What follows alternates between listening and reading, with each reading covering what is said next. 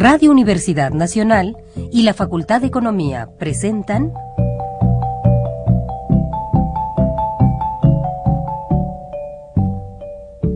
Los bienes terrenales.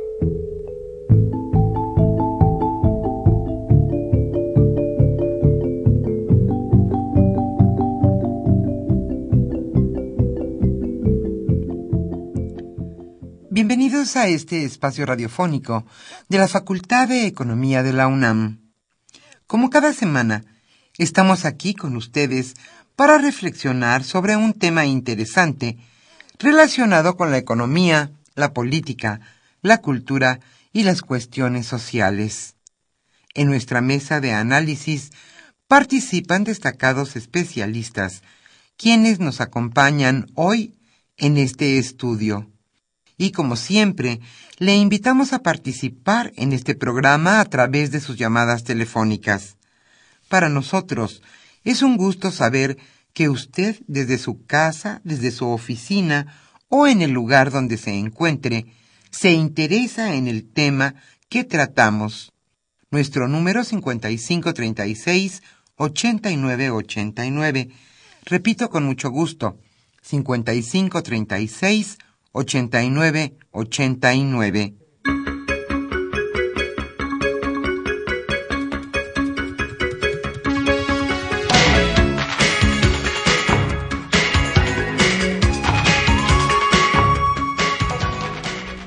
En esta agradable tarde de viernes, aquí en la capital de la República, estamos nuevamente con ustedes.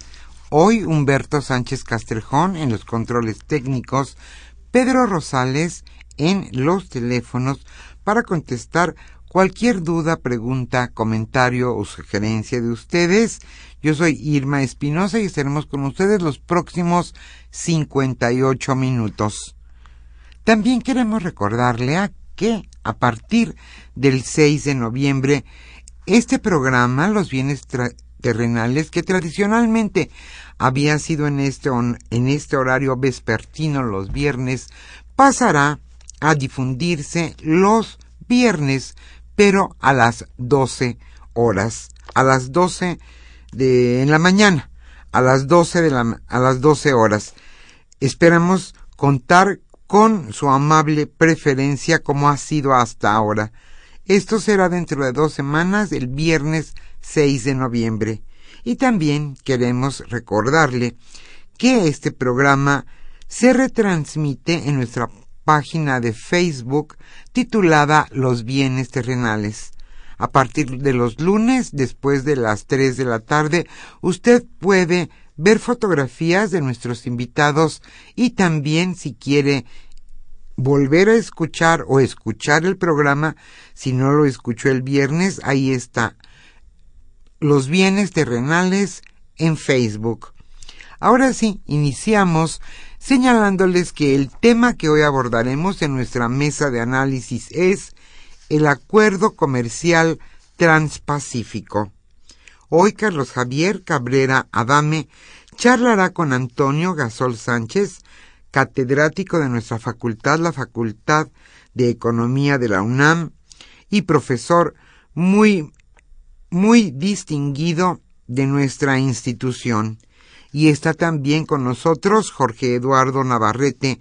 Él es investigador del Programa Universitario de Estudios del Desarrollo y desde luego especialista en el tema. ¿Por qué es tan importante para nuestro país este acuerdo recién firmado hace dos semanas, el Acuerdo Comercial Transpacífico? ¿Qué beneficios recibirá México al haber signado este acuerdo? Hoy ese será nuestro tema y con mucho gusto estaremos recibiendo de ustedes sus llamadas telefónicas. El libro que hoy estaremos obsequiando es la última edición de Bloques Económicos, un libro coordinado por Antonio Gasol Sánchez uno de nuestros invitados hoy a los bienes terrenales. Ahora sí pasemos a la economía durante la semana.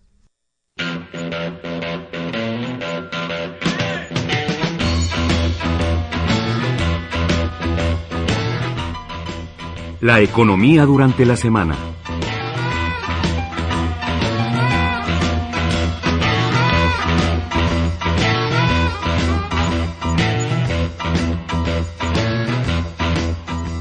Demandan más recursos para la universidad pública, menos impuestos para la universidad privada. Senadores académicos y especialistas demandaron incrementar el presupuesto para las universidades públicas en 2016 y aprobar reformas para aplicar estímulos fiscales a las universidades privadas, que hoy tienen una carga tributaria de hasta el 37%. Rodrigo Guerra Botello, secretario general de la Federación de Instituciones Mexicanas Particulares de Educación Superior, condenó que las casas de estudio privadas paguen más impuestos que cualquier empresa en el país. Es tan grande la carga fiscal y económica que a una universidad puede costarle 37% de sus ingresos antes de costos y gastos.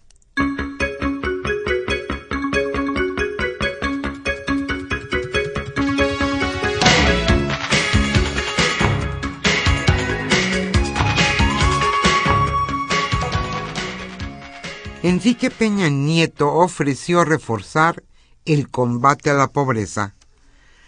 Tras reconocer que en sus 34 meses de gobierno los pobres aumentaron en México, el presidente Enrique, Peña Nieto sostuvo que reforzará la estrategia antipobreza para hacerla más eficiente y revertir las cifras negativas. En el Día Mundial de la Alimentación, defendió los programas para sacar del rezago a más de 7.5 millones de personas, aunque admitió que han sido insuficientes. Según el Consejo Nacional de Evaluación de la Política de Desarrollo Social, existen dos millones de pobres más que en el año 2012.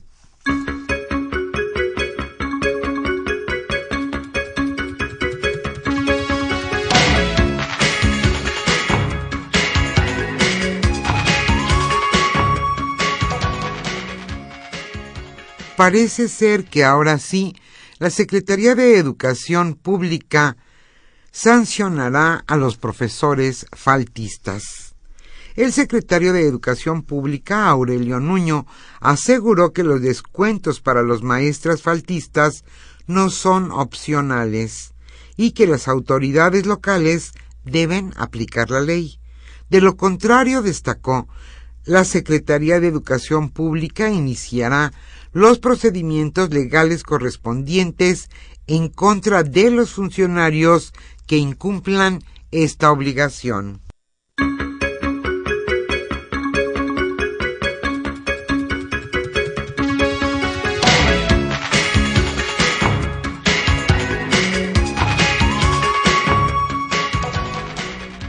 Y hoy precisamente en nuestra mesa de análisis hablaremos del acuerdo comercial transpacífico.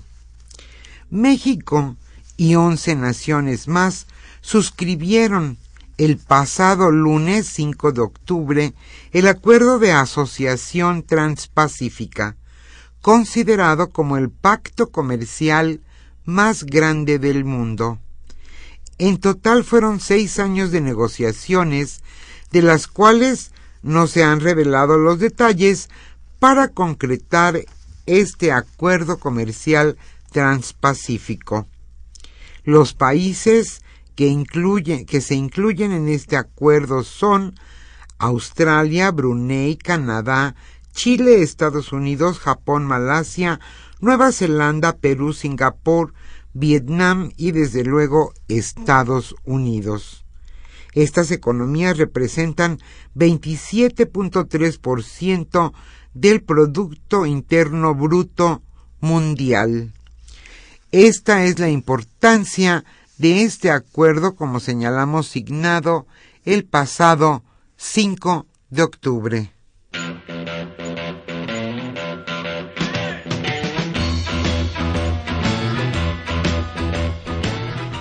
El tema de hoy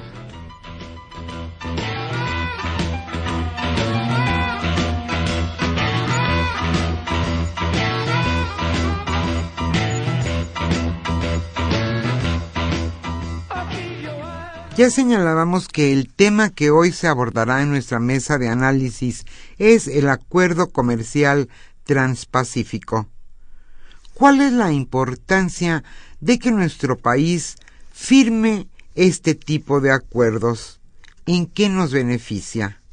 Hoy Carlos Javier Cabrera Adame charlará con Antonio Gasol Sánchez, catedrático de nuestra facultad, la Facultad de Economía de la UNAM, y distinguido y querido economista, y también estará con nosotros Jorge Eduardo Navarrete. Él es investigador del Programa Universitario de Estudios del Desarrollo y también, desde luego, especialista en la materia. El tema, repito con muchísimo gusto, es Acuerdo Comercial Transpacífico. ¿Por qué se ha hablado tanto de este acuerdo? Cuál es la razón por la que México está dentro de este acuerdo y desde luego en qué nos beneficiará. Como siempre le invitamos a participar en este programa a través de sus llamadas telefónicas. Nuestro número 5536 8989. Hoy estaremos obsequiando el libro precisamente coordinado por uno de nuestros invitados, Antonio Gasol Sánchez, titulado Bloques Económicos.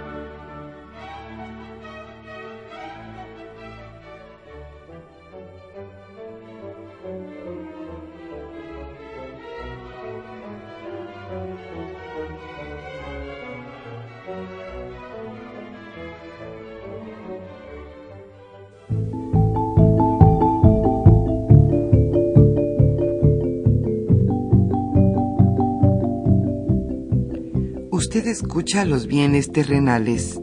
Nos interesa conocer su opinión. Le invitamos a comunicarse a este programa al teléfono 5536 89 89. Repetimos con mucho gusto 5536 89 89.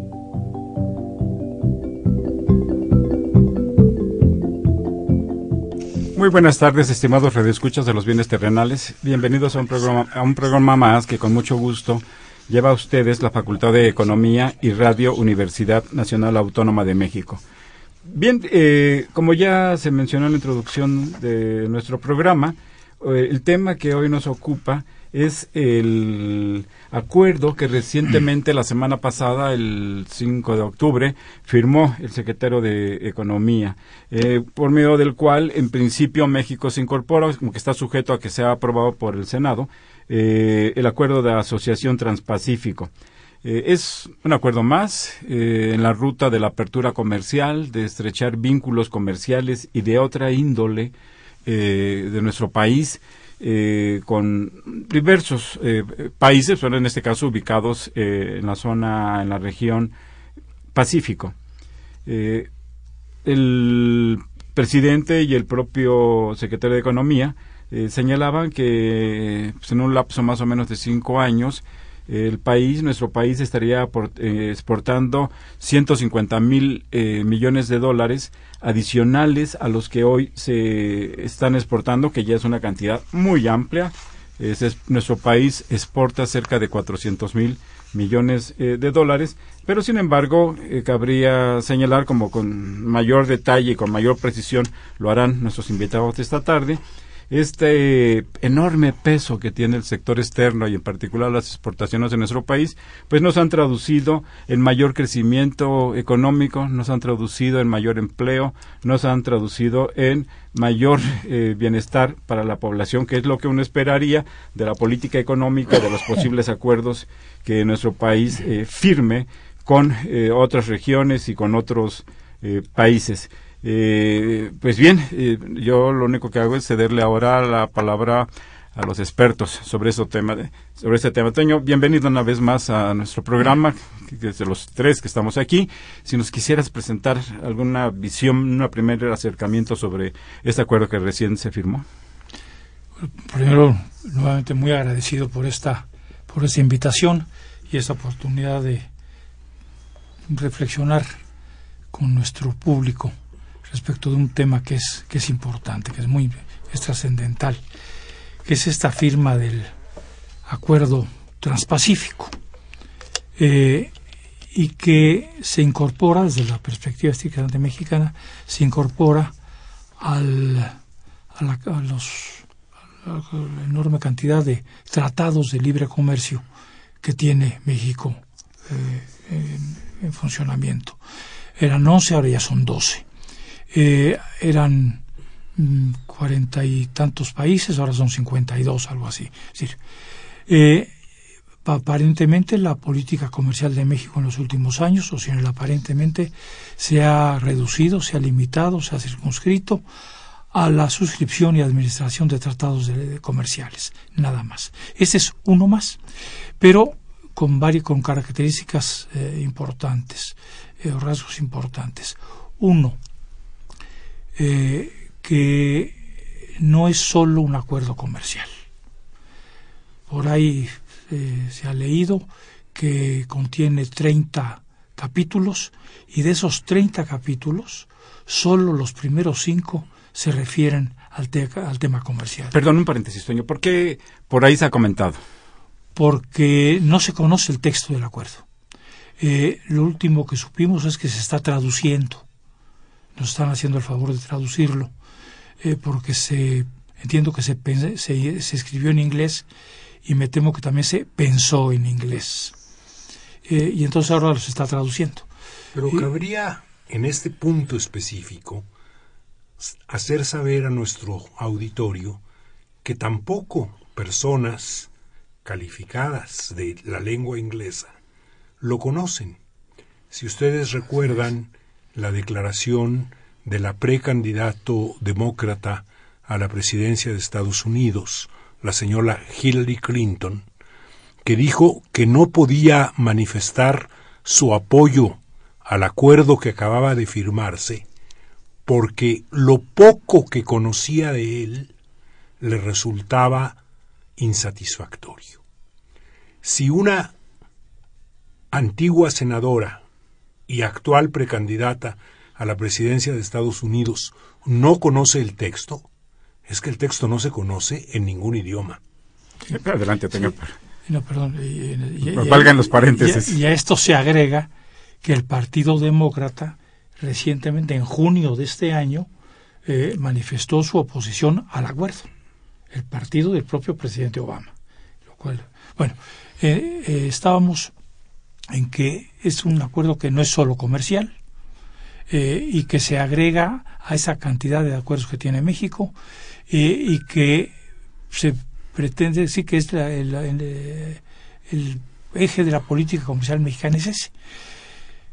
Eh, tú mencionabas al principio que esto es esto se, supone que apoyaría las exportaciones eso es, muy discutible Se, da el, se da el el fenómeno en México, habría que ver si en otros países se da lo mismo, que en la medida en que exporta más, crece menos. Parecería que entonces lo conveniente para crecer es no exportar, y eso es falso. Por algo las exportaciones mexicanas, que efectivamente han crecido muchísimo en los últimos años, no están sirviendo de locomotora a la economía mexicana. Repito, lo que es real es que cuando se exportaba menos, se crecía más. Y eso se, debe a una serie de cuestiones que creo que escapan a este programa. Básicamente a dos cuestiones. El alto contenido importado de lo que se exporta y los bajos salarios mexicanos. Pero, pero eso escapa al tema que nos convocó. Escapa, pero está al mismo tiempo inherente, es, digamos, parte de la naturaleza de estos acuerdos. ¿No, Toño? Eh, maestro Jorge Eduardo, nuevamente, bienvenido. Gracias, muy amable. ¿Nos hace favor una visión? Muy, muy complacido de estar nuevamente en los bienes terrenales y agradecido de la oportunidad de expresar estos puntos de vista. Yo pienso que es eh, probablemente equivocado considerar a esta alianza transpacífica un acuerdo comercial más. Quienes la concibieron y quienes la impulsaron, sobre todo desde el gobierno estadounidense, y no solo el actual gobierno, porque es un proyecto que se inició tiempo antes de los ocho años que está a punto de cumplir el gobierno demócrata de Obama. Quienes lo concibieron y lo iniciaron en Estados Unidos perseguían un propósito o varios propósitos de muy largo alcance. El primero de ellos diseñar un nuevo juego de reglas globales para las relaciones económicas, no solo comerciales, para las relaciones económicas, incluyendo las comerciales, las financieras, las tecnológicas, en el mundo del siglo XXI. Otro propósito del que se sigue hablando era el de contener, o es, el de contener, el de cercar a China, la economía emergente, para usar ese término, de mayor dinamismo hasta hace poco tiempo. Y un tercer propósito es que las reglas que rigieran el sistema económico mundial del siglo XXI fueran dictadas por Estados Unidos y con alguna participación de sus socios del Pacífico. Entonces, creo que hay que mirar la verdadera dimensión económica, desde luego, pero también política y geopolítica del acuerdo. Un tema sobre el que a mí me gustaría conversar es el hecho de que probablemente el país en el que tenga más dificultades para obtener la necesaria ratificación legislativa sea el principal promotor, Estados Unidos. Y por una combinación de razones eh, curiosa, porque el partido que domina el Congreso en Estados Unidos, que es el Partido Republicano, tradicionalmente ha sido favorable al libre comercio y en general a la liberalización neoliberal de las relaciones internacionales. Pero ahora, en una coyuntura electoral en Estados Unidos, parece dispuesto a oponerse a cualquier iniciativa que venga del gobierno demócrata al que ansía derrotar en las próximas elecciones. Y es esa coyuntura política interna de Estados Unidos la que puede descarrilar, y yo diría entre paréntesis, por fortuna, este acuerdo. No tengo demasiadas esperanzas de que eso ocurra, pero de los doce países del acuerdo, la ratificación legislativa en México está garantizada no va a presentar ningún problema, salvo quizá algunos discursos elocuentes. Y en la mayoría de los otros países pasa casi lo mismo. Probablemente una excepción sea Canadá, si los liberales ganan la elección del día 19 de octubre. pero es difícil imaginar que haya oposición legislativa en otros países. Vamos a ver qué ocurre en el Congreso de Estados Unidos. Toño, eh, tú nos comentabas de que, bueno, solamente una parte de los 30, parece, apartados que componen este acuerdo de asociación se referirían a la parte comercial. ¿Hay información, posees información que nos pudiera ilustrar un poco más acerca del contenido de este acuerdo? Si no se conoce el contenido, como dije hace un momento, se está traduciendo. Nos están haciendo el favor de traducirlo. Eh, lo que lo que se sabe es que los otros 25 capítulos de, de este acuerdo se refieren, no sé, a inversiones, servicios financieros, telecomunicaciones, comercio electrónico, política de competencia, empresas estatales, y esto es muy importante porque eh, limita el papel de, como exportadores de las empresas estatales. Eh, creo que, puede, que existe por ahí ¿No sería un exceso de, este acuerdo? Parece ser que limita en algo esto. Eh, propiedad intelectual, que es, otro, que es uno de los temas mm, de mayor tensión, medio ambiente, derechos de los trabajadores, eh, coherencia regulatoria, desarrollo, transparencia y anticorrupción, y un, obviamente el mecanismo para solución de controversias. Y tiene un capítulo sobre transparencia. Así es. Lo cual lo convierte quizá en el primer acuerdo que violó sus propias reglas de transparencia desde el momento en que se negociaba. Así es. Eh, hay que recordar un detalle de, esto de la participación de Estados Unidos y de la promoción de Estados Unidos de ese acuerdo. Vale la pena recordar que este tratado originalmente era solamente un acuerdo de, asociación estratégica transpacífica firmado en 2006 por cuatro, por cuatro países, Brunei, Chile, Nueva Zelanda y Singapur. Y ya que esto estaba en funcionamiento, Estados Unidos levantó la mano dijo, yo quiero. Y a partir de ahí se convirtió en el gran, no solo en, el, en un miembro más, sino en el protagonista y en el, en el conductor e inductor de este, de este proceso. Pero esta idea de, eh, transpacífica había surgido antes por esos cuatro, por esos cuatro países. Eh, y en efecto, eh, parecería que uno de los propósitos es, está en el ámbito geopolítico, el aislar o enfrentar a China. Y esto tiene una serie de repercusiones de todo tipo. Una, yo diría dos de entrada. Una, esto evidentemente constituye una presión a la Unión Europea para acelerar el acuerdo transatlántico que está en negociación. Europa ya, ha habido algunas expresiones en ese sentido, dice que se ha quedado fuera. Ese es lo, primero que, habría que, que, ocurriría que si se acelera o no se acelera el acuerdo también en negociaciones con, con Europa, el transatlántico. Esa es una.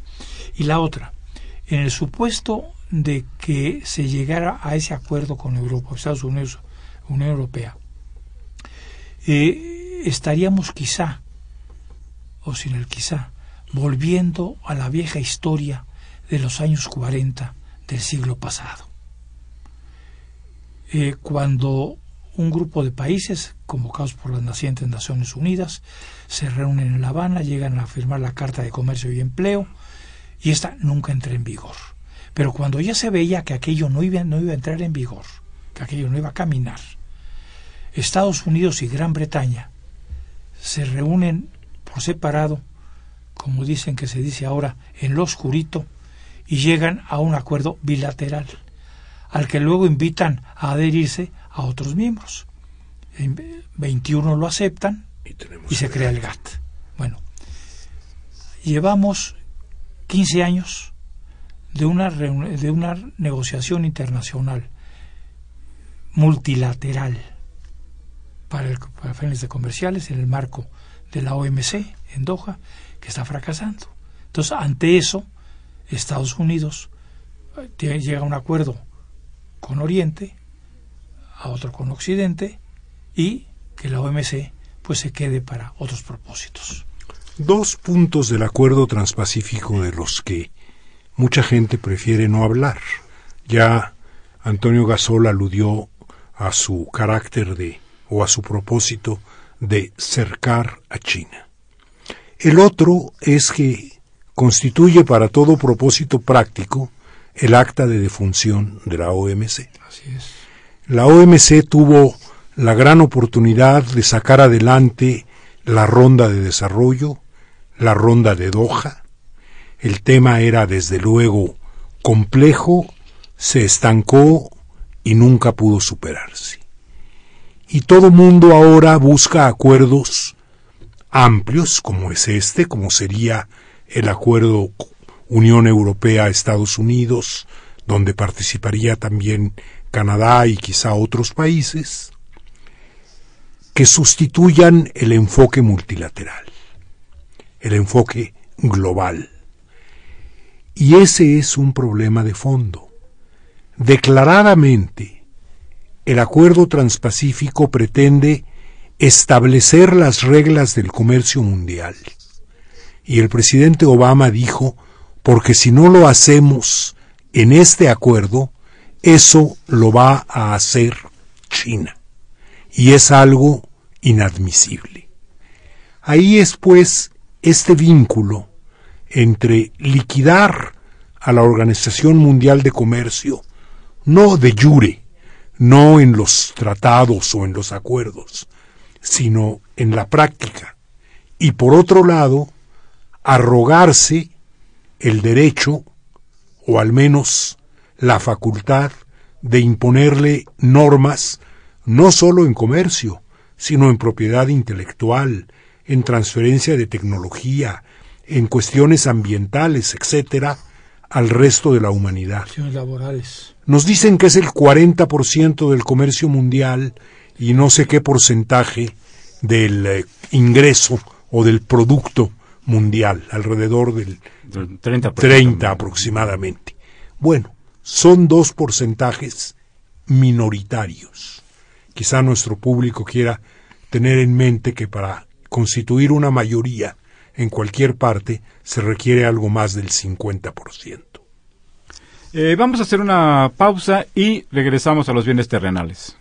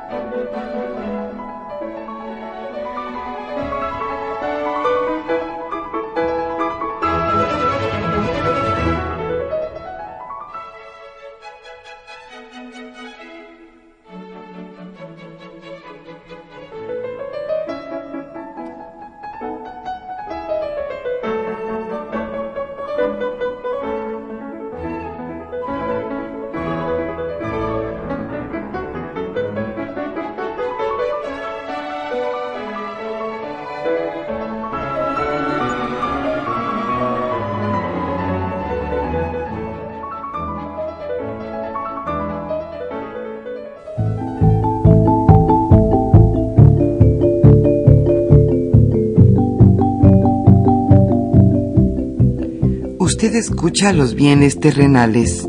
Nos interesa conocer su opinión. Le invitamos a comunicarse a este programa al teléfono 5536 89 89. Repetimos con mucho gusto 5536 89 89. Eh, se encuentran con nosotros, o se encuentran en esta mesa de trabajo, para ser más preciso, eh, los maestros Antonio Gasol Sánchez y Jorge Eduardo Navarrete para comentar el acuerdo de asociación transpacífico que recientemente se firmó, eh, nuestro país firmó, suscribió. Solamente una pequeña, un pequeño recordatorio. Lo que el libro que estamos obsequiando hoy, del cual solamente tenemos cinco ejemplares, se llama Bloques Económicos y es de la autoría del maestro Antonio Gasol Sánchez. Es un recorrido muy amplio sobre justamente los bloques internacionales, los acuerdos internacionales. Eh, y como él dice, no es para especialistas, es para interesados en el tema del sector externo e internacional. De la formación de bloques económicos. Está claro. Eh, regresamos a nuestro tema. Maestro eh, Navarrete, eh, mm, nos, fuera del aire nos comentaba que quería enfatizar un poco el tema, uno de los temas que están incluidos en este acuerdo de asociación en relación a la propiedad intelectual. Adelante. Así es, lo mencionó ya Antonio Gasol, es uno de los temas que más se han debatido y que más preocupan porque pueden significar un paso atrás importante. En general, los países en vías de desarrollo, si todavía puede usarse esa denominación, se interesan porque las normas internacionales de propiedad intelectual permitan una mayor interacción y un mayor acceso a las tecnologías las formas de producción, las innovaciones que protegen. Y lo que este acuerdo hace, hasta donde se conoce, es exactamente lo contrario, hacerlas más rígidas y colocarlas en función de los intereses de los generadores de tecnología que siguen siendo, en buena medida, los más que los países avanzados, las instituciones de investigación y desarrollo establecidas en los países avanzados y en sus universidades. El mejor ejemplo de este asunto es el trato de las cuestiones relacionadas con la industria farmacéutica. El negocio farmacéutico, el pharma business, como se le menciona en inglés, es uno de los grandes negocios transnacionales, de dimensión y alcance iguales o mayores que el negocio petrolero internacional, para poner un ejemplo. Y aquí el acuerdo está previsto para proteger esa área de negocios. Es decir, extender los derechos de patente, la propiedad. Extenderlos en relación a las normas que algunos países tienen y dejarlos en el límite que Estados Unidos ha establecido, que es de 12 años. Pero aplicarlos a actividades que en, el, en la industria farmacéutica están surgiendo de recursos y experiencias de los países en desarrollo. Los medicamentos biológicos, dice el acuerdo, que son aquellos desarrollados a partir de componentes naturales, que en buena medida corresponden a la medicina tradicional y a las derivaciones, perdón, derivaciones de esa medicina tradicional son los que más se busca proteger ahora. Se quiere tomar esa área de avanzada del conocimiento farmacéutico que había sido despreciada por los laboratorios basados exclusivamente en la química para hacerla parte de su coto de propiedad reservado. Y evidentemente Aquí hay no solo una injusticia histórica, sino un problema de mucho fondo para gran número de países en desarrollo en América Latina, en Asia, en África. No hay tiempo de entrar en detalles, pero es uno de los temas que a mi juicio más debiera preocuparnos, junto con otros aspectos que tienen que ver con propiedad intelectual y, como ya se dijo aquí, con las empresas del Estado. Por definición, el acuerdo considera que hay dos tipos de empresas, las buenas, que son las privadas, y las malas, que son las empresas de propiedad estatal, y naturalmente se orienta a establecer limitaciones y barreras para las malas y tratar de abrir el camino a las buenas. Señor, ¿nos podrías presentar tu eh, qué expectativas se pueden generar desde México para México con este acuerdo de asociación? Quizá, antes de antes de contestar este, tema, eh, añadir algo que es importante a esto que nos estaba diciendo eh, Jorge Eduardo y es que uno de los de, de los elementos que contribuyó, que ha contribuido, digamos, con mayor eficacia a la paralización de las negociaciones de la ronda de Doha, o la ronda del milenio, o la ronda, perdón, la ronda del desarrollo, es precisamente el tema de la propiedad intelectual. Porque hay por ahí algunos países, uno llamado Brasil, otro llamado India, que tienen sus propias concepciones en materia de propiedad intelectual. Y esto ha chocado con los intereses precisamente de las grandes farmacéuticas. Y es uno de los elementos clave para ese asunto. No, olvidemos eso. Y esos son, y Brasil y la India, hasta donde yo recuerdo, se ubican dentro de eso de los países en vías de desarrollo. Bueno, ahora, México. México. Como decía esto, lo, lo han querido inscribir en esa red de acuerdos y efectivamente esto va más allá de un acuerdo comercial, sin duda pero y lo han querido escribir en, eso y es, repito, como parte de, la política comercial. No entiendo el sentido en tanto no conozcamos en detalle el contenido del acuerdo. Eh, en la página eh, electrónica de la Secretaría de Economía aparece un resumen ejecutivo del acuerdo de asociación transpacífico. Son unas que 15 cuartillas son 15 cuartillas donde viene el supuesto resumen ejecutivo. En realidad es un exégesis del acuerdo. Nos dice lo bueno que tiene el acuerdo, pero no me permiten leerlo para ver si es bueno o es malo. Me dicen lo que contiene y ya está ahí. Eso es para los que se quieren acercar un poco más, pero hasta ahí. Eh, México. Yo no sé la verdad, qué beneficios puede derivar este acuerdo para México. ¿Por qué? Ocurre que ya tiene un acuerdo comercial con Canadá y con Estados Unidos, donde se supone que hay libre acceso de los productos mexicanos. ¿Y con Japón? Tiene otro con Japón. Tiene otro con Perú. Tiene otro con Chile. Es decir, con cinco de los Estados miembros del Transpacífico, México ya tiene acuerdos comerciales vigentes. Que son económicamente los más poderosos. Pero, pero además, además, México tiene firmado y está vigente un acuerdo de la alianza para el, la alianza del Pacífico con Perú, con Chile y con Colombia. Quiere decir que el comercio México-peruano o México-chileno estará, digamos, normado por tres instrumentos.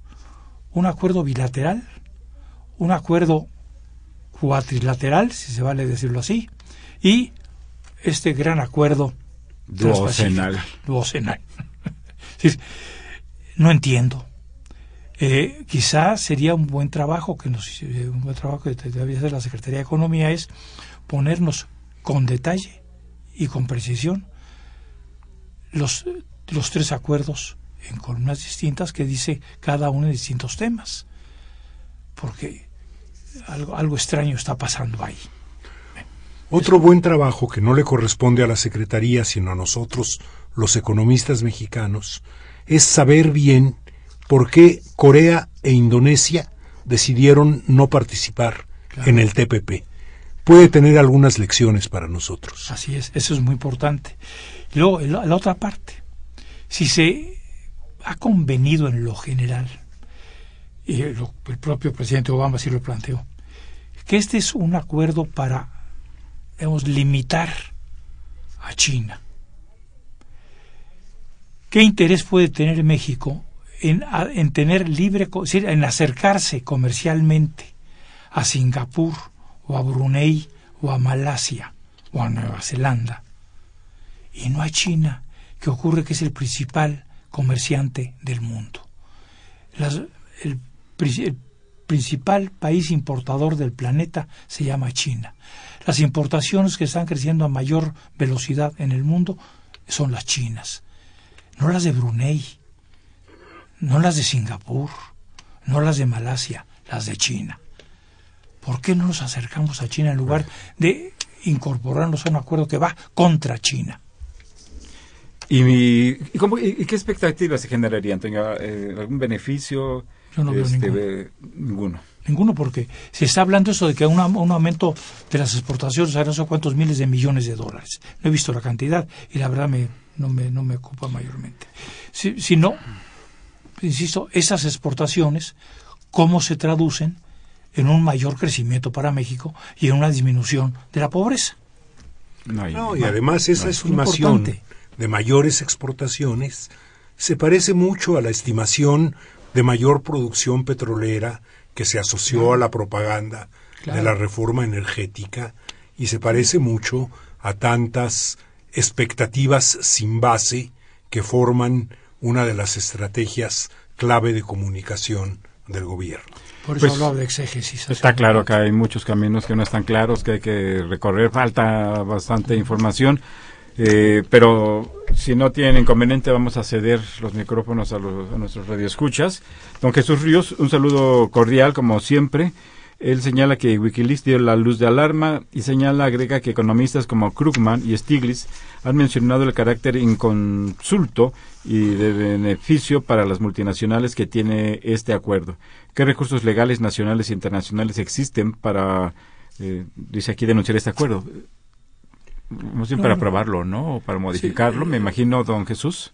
No, jurídicamente lo único que lo único que está a la mano es que el, que el Congreso de la Unión no lo apruebe. Lo cual Concretamente, el. Senado de la El Senado de la que, República. que como ya se comentó, Sí, es una- algo altamente improbable. Bueno. José Guadalupe Medina, de Nezahualcóyotl, gracias por hablar. Eh, comenta el acuerdo de asociación tiene eh, efectos tan devastadores para México como el Tratado de Libre Comercio. Eh, bueno, es que el Tratado de Libre Comercio, no sé si tuvo efectos devastadores, eso, eso habría que discutirlo en otro programa. No, no porque diga que el Tratado de Libre Comercio haya sido positivo, sino porque los problemas de la economía mexicana son anteriores al tratado.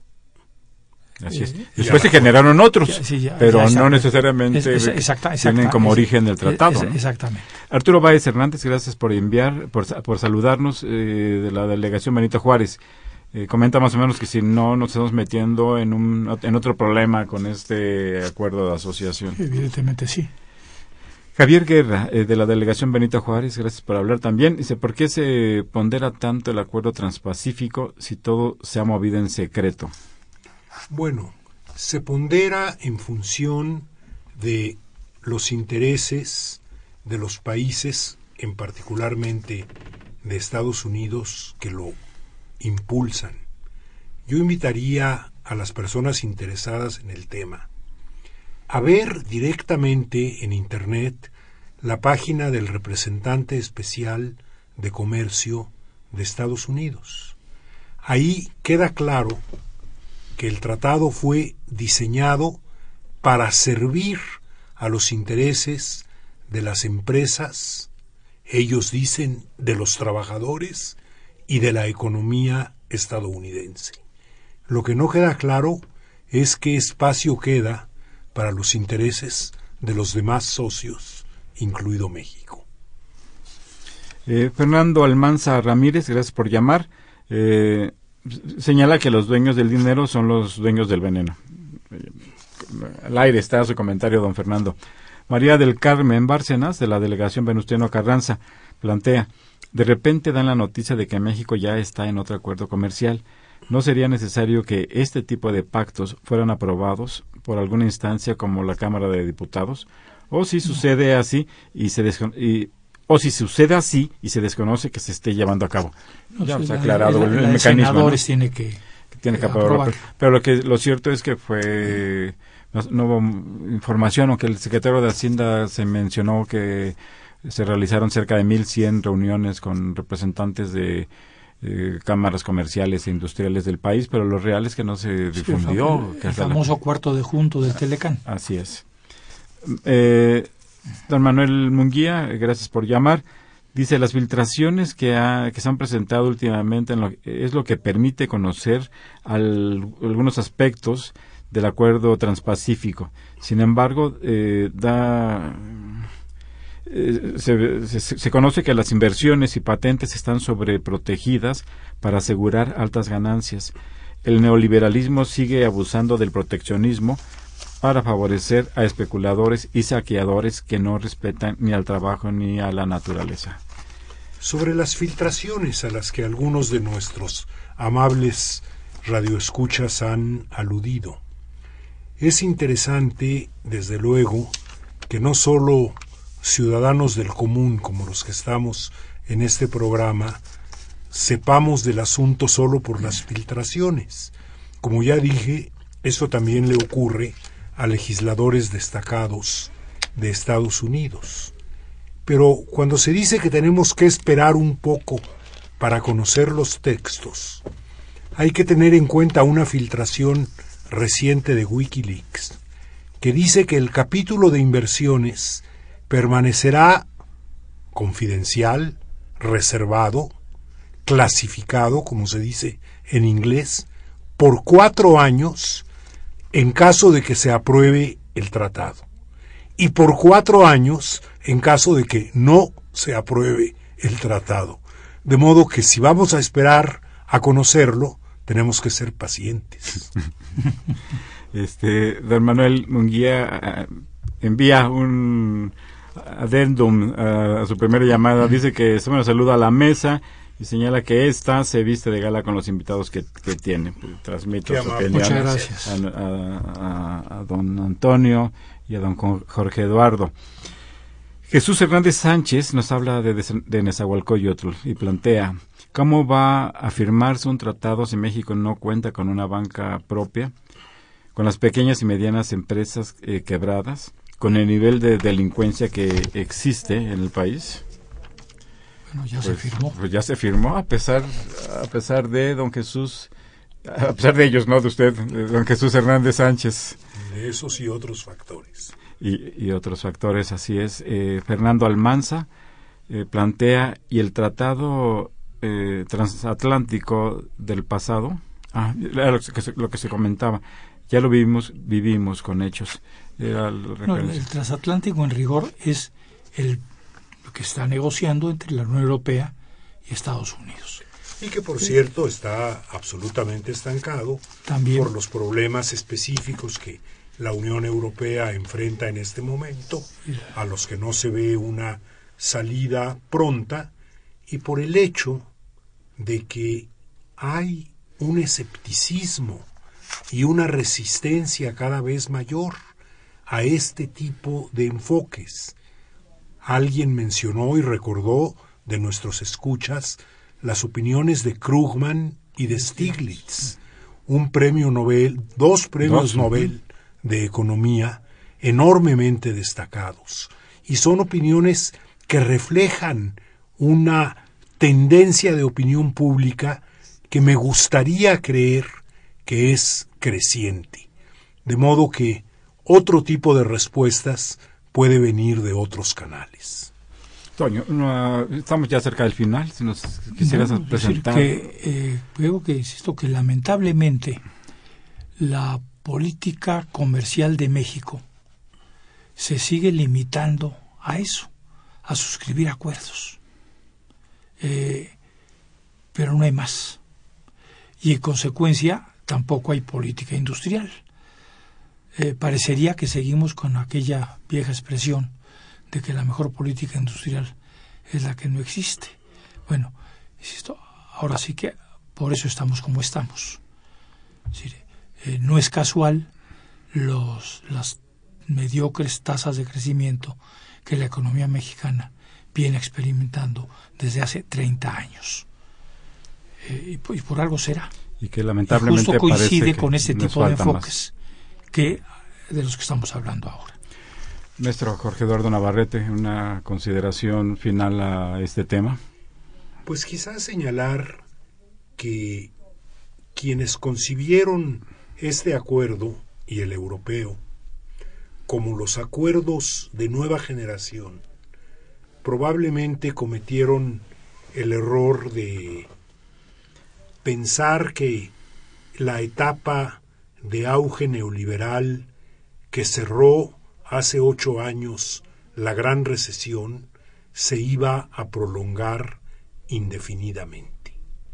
Creo que tenemos evidencias en la economía, en el comercio, en las finanzas internacionales de que esa etapa no se va a restaurar y que vendrán cambios importantes de cuya configuración y alcance todavía no estamos ciertos. Pues muchas gracias. Muchas gracias a, nuestros radioescuchas por llamarnos, eh, por desde luego por escucharnos. Eh, les recuerdo que Los Bienes Terrenales es un programa de la Facultad de Economía y de Radio Universidad Nacional Autónoma de México. Muchas gracias por su asistencia y, participación en nuestro programa de la Facultad de Economía, maestro Antonio Gasol Sánchez. Gracias por la invitación. Jorge Maestro Jorge Eduardo Navarrete. Muchas gracias. Muy buenas tardes y los esperamos el próximo viernes en este programa. Les recuerdo finalmente que a partir de el viernes 6 de noviembre nuestro horario se modifica, pasa de las 5 de la tarde, de las 17 horas a las 12 del día. Esperamos seguir contando con su eh, compañía. Muy buenas tardes.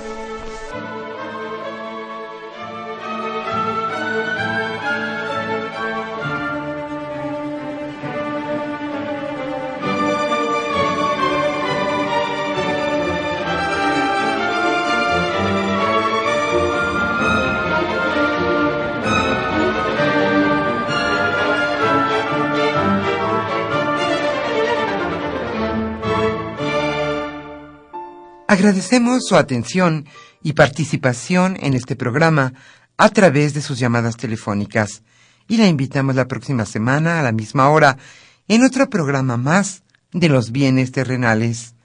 La coordinación general fue de Carlos Javier Cabrera Adame, la coordinación académica de Aníbal Gutiérrez, Roberto Cabral, Alejandro Pérez Pascual, Rubén Antonio Miguel y Leonardo Lomelí Vanegas. En los controles técnicos, nuestro compañero Humberto Sánchez Castrejón. Y en la voz y producción, su amiga Irma Espinosa, quien se despide de ustedes y le desea un agradable fin de semana.